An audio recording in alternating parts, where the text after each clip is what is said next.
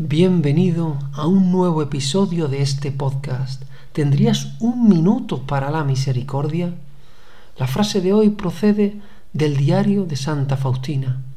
En él leemos que Jesús le dice a Faustina, Hija mía, haz lo que esté en tu poder para difundir la devoción a mi misericordia.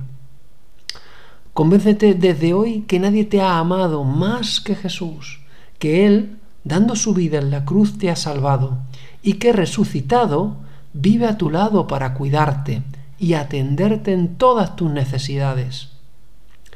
¿Cómo experimentar esto? ¿Cómo vivirlo? Pues lee, medita, reza, celebra.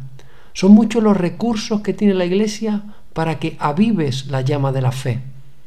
Ah, y no olvides ponerlo en práctica con todas las personas que te encuentres en tu vida. Por tanto, primero, descubre la inmensa misericordia de Dios. Segundo, vívela en profundidad.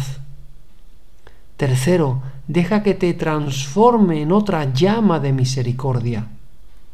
Y cuarto, comparte el fuego de la misericordia con todos, especialmente con los más necesitados. Con tu testimonio coherente y encendido, invita a otros a realizar el mismo camino de misericordia que tú. Jesús, en ti confío.